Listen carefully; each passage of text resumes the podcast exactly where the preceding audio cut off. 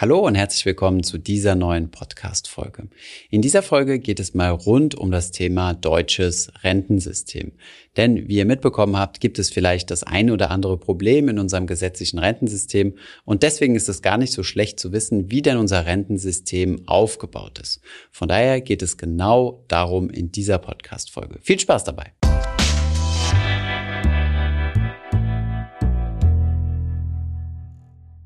Laut der Rentenreform von 2004 soll das Mindestrentenniveau im Jahre 2030 43 Prozent vom letzten Gehalt betragen. Wer also seinen Lebensstandard halten möchte, kann sich nicht auf die gesetzliche Rente verlassen und muss selbst vorsorgen. Konkret bedeutet das, dass im Jahr 2030 das Rentenniveau 43 Prozent von deinem letzten Gehalt betragen wird. Dementsprechend tut sich natürlich eine gigantische Rentenlücke von 57 Prozent auf. Wenn du dich mit etwas weniger Gehalt als dein letztes Gehalt vor Renteneintritt zurechtfindest, dann ist deine Rentenlücke etwas geringer, aber dass du weniger als die Hälfte deines vorherigen Lohns brauchst, ist doch relativ unwahrscheinlich. Wir haben ja bereits zu diversen klassischen Rentenprodukten, wie zum Beispiel der Riester-Rente, der betrieblichen Altersvorsorge oder der Renten- und Lebensversicherung, separate Videos produziert. Die findest du wie immer unten in der Beschreibung. Schauen wir uns aber jetzt mal das Gesamtkonzept der Altersvorsorge in Deutschland an. Dieses basiert nämlich auf drei Säulen. Die drei Säulen sind zunächst einmal die gesetzliche Rentenversicherung, die betriebliche Altersvorsorge und die private Altersvorsorge. Die drei Säulen sind so von der deutschen Rentenversicherung definiert worden. Es gibt auch eine andere Aufteilung in, in, drei Säulen, die eher einer steuerlichen Einteilung entspricht. Wir orientieren uns in diesem Video allerdings an der drei Säulen Aufteilung nach der deutschen Rentenversicherung, da die meiner Meinung nach verständlicher ist als die steuerliche Betrachtung. Bevor wir uns die drei Säulen genauer anschauen, hier nochmal ein kurzer Auszug aus den Texten der deutschen Rentenversicherung, warum sich die Bürger überhaupt mit dieser Thematik beschäftigen sollten. Hier ein kurzer Auszug.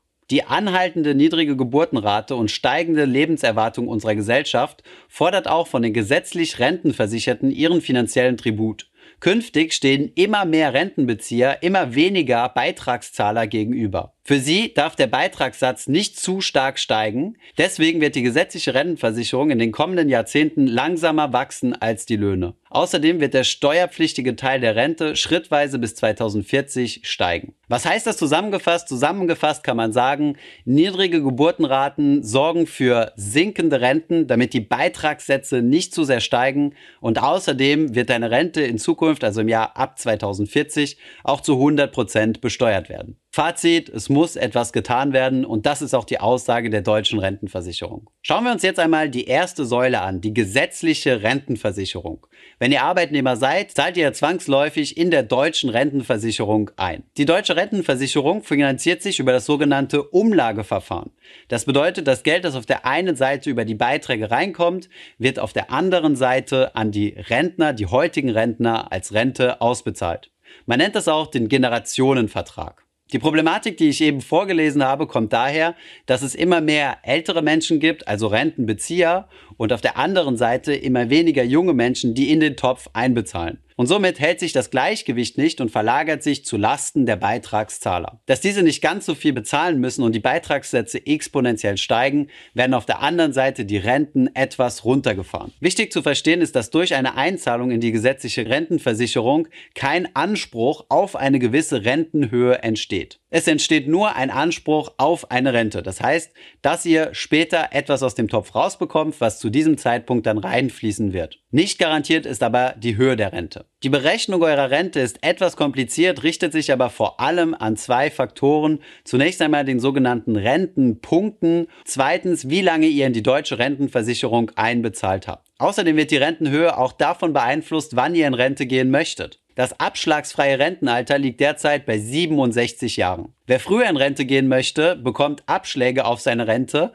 bekommt also nicht die volle Rente ausbezahlt. Wer bereit ist, etwas länger arbeiten zu gehen, kann sich einen Rentenbonus erarbeiten. Diese 67 Jahre gelten natürlich nicht für jeden. Ältere Generationen dürfen noch etwas früher in Rente gehen. Jetzt stellt sich die Frage, woher weiß ich denn, wie viel gesetzliche Rente mir zusteht? Hierzu schickt euch die deutsche Rentenversicherung einen sogenannten Renteninformationsbescheid zu. Das allerdings erst ab eurem 27. Lebensjahr, wenn ihr bereits fünf Jahre in die deutsche Rentenversicherung einbezahlt habt. Wenn ihr also den beiden Kriterien nicht entsprecht, dann bekommt ihr von der deutschen Rentenversicherung auch noch keine Renteninformationen zugeschickt. Es gibt zwar einige Simulatoren im Internet, bei der man ungefähr seine Rente abschätzen kann. Am verlässlichsten ist dabei dieses Renteninformationsblatt. Die entsprechenden Rechner haben wir euch mal unten in der Beschreibung verlinkt. Die zweite Säule ist die betriebliche Altersvorsorge.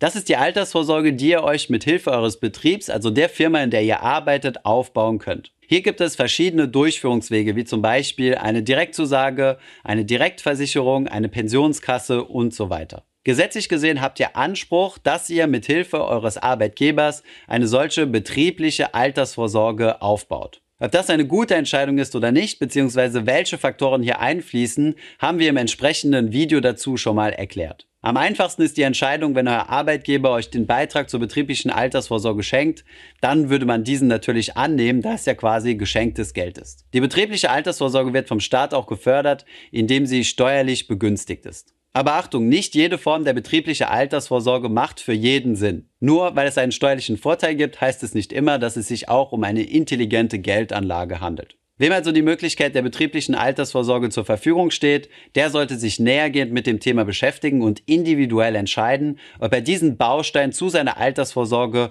mit dazu nehmen möchte. Die dritte Säule der Altersvorsorge ist die private Altersvorsorge. Wie auch die betriebliche Altersvorsorge finanziert sie sich über ein Kapitaldeckungsverfahren. Das ist anders als das Umlageverfahren von der gesetzlichen Rentenversicherung. Das Kapitaldeckungsverfahren funktioniert folgendermaßen. Jeder, der sich eine betriebliche oder eine private Altersvorsorge aufbaut, hat quasi einen eigenen Topf, wo das Kapital reinfließt und dort für einen arbeitet und verzinst wird.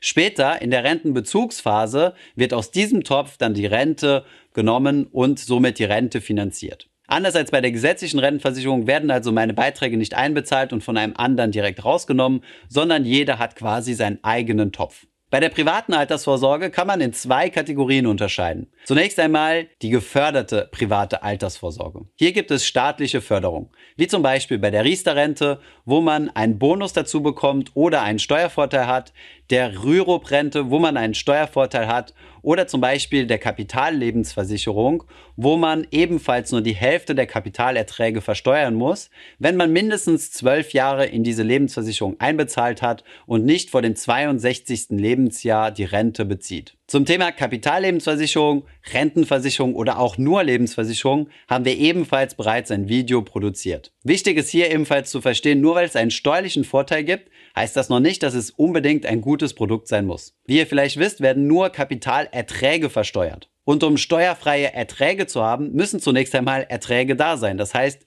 die Lebensversicherungen müssen überhaupt erstmal Renditen erwirtschaften, was in der letzten Zeit nicht immer gegeben war. Aus diesem Grund hat die Versicherungsbranche sogenannte fondgebundene Lebensversicherungen ins Leben gerufen oder auch teilweise ETF-gebundene Lebensversicherung. Diese können schon mal deutlich mehr Rendite machen, haben aber zunächst einmal keinen Garantiezins und den Nachteil, dass sie in der Regel deutlich teurer sind als ein Direktinvestment in ETFs oder in Investmentfonds. Ob es sich hierbei um eine gute Anlagemöglichkeit handelt, muss man, wie gesagt, nochmal im Individualfall prüfen. Die zweite Kategorie in der dritten Säule der privaten Altersvorsorge ist die nicht geförderte private Altersvorsorge. Hier zählen die ganzen Assetklassen bzw. Anlageklassen rein, die ihr so kennt, ETFs, Aktien, Peer-to-Peer-Kredite, Immobilien und so weiter. All diese Formen der Geldanlage sind in der Regel nicht sonderlich staatlich gefördert, haben auf der anderen Seite aber häufig den Vorteil, dass sie wirkliche Rendite erwirtschaften können, wenn man denn langfristig hier rein investiert. Zu all diesen angesprochenen Anlageklassen haben wir natürlich schon Videos produziert. Fassen wir also nochmal zusammen. Die Altersvorsorge in Deutschland gliedert sich auf drei große Säulen. Die gesetzliche Rentenversicherung, die betriebliche Altersvorsorge und die private Altersvorsorge. Diesen entsprechenden Mix müsst ihr euch selbst zusammenstellen, so wie es für euch am besten passt. Wie viel ihr aus der ersten Säule der gesetzlichen Rentenversicherung herausbekommt, könnt ihr simulieren oder bekommt ihr ab eurem 27. Lebensjahr von der deutschen Rentenversicherung zugeschickt, wenn ihr bereits fünf Jahre einbezahlt habt. Die betriebliche Altersvorsorge solltet ihr individuell mit eurem Arbeitgeber prüfen, welches Angebot er euch machen kann und dann schauen, ob dieses Angebot rentabel rentabel für euch ist oder nicht. Und die private Altersvorsorge ist meiner Meinung nach ein sehr, sehr wichtiges Thema, womit ihr eure Rente auf jeden Fall aufbessern sollte. Wie gesagt, das politische Ziel 2030 ist es, 43% Mindestrentenquote zu haben, was nicht sonderlich viel ist. Von daher macht euch Gedanken über eure Altersvorsorge und fangt an, möglichst früh zu sparen und zu investieren. Ich hoffe, diese Podcast-Folge hat dir gefallen. Wenn ja, dann zöger doch nicht in deinem Umfeld über diesen Podcast zu sprechen, bei Freunden und Bekannten. Ich denke, es gibt auch in deinem Umfeld viele Menschen, die sich für das Thema finanzielle Bildung interessieren oder interessieren sollten. Wenn du auf iTunes bist, würden wir uns auch freuen, wenn du uns eine positive Bewertung dalässt. Das hilft uns, den Podcast noch einfacher auffindbar zu machen. Alle wichtigen Links und Verweise findest du wie immer in den Show Notes zu diesem Podcast. Vielen Dank fürs Zuhören und bis zum nächsten Mal.